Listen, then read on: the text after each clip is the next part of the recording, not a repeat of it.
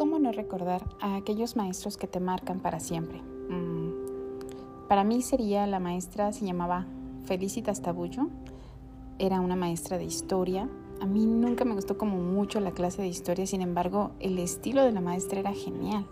Era una señora grande de edad, pero siempre excelentemente bien vestida, muy educada y sobre todo que tenía una forma tan especial de enseñar una vez recuerdo que en ese tiempo se usaba mucho hacer como los mapas y estábamos haciendo el mapa de Asia. Eh, obviamente nos decía que todas las orillitas se marcaran de azul porque eran las costas. Y lo llevé para que me lo calificara y me califica y me dice, ¿qué acabas de hacer? Acabas de ahogar a 47 mil habitantes de la población costera tal. Y entonces yo me reí y me dice, ¿de verdad? Mira, ¿no sientes remordimiento? Y, me quedé sorprendida, ¿no? Pasó.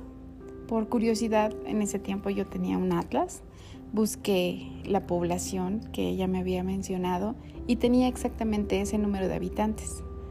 Y me, sorprendió mucho, me impactó y me dejó marcada porque me enseñó algo que toda la vida lo voy a recordar con esa sensación de de gusto, porque me lo enseñó en una, en una situación cotidiana y con un estilo muy particular.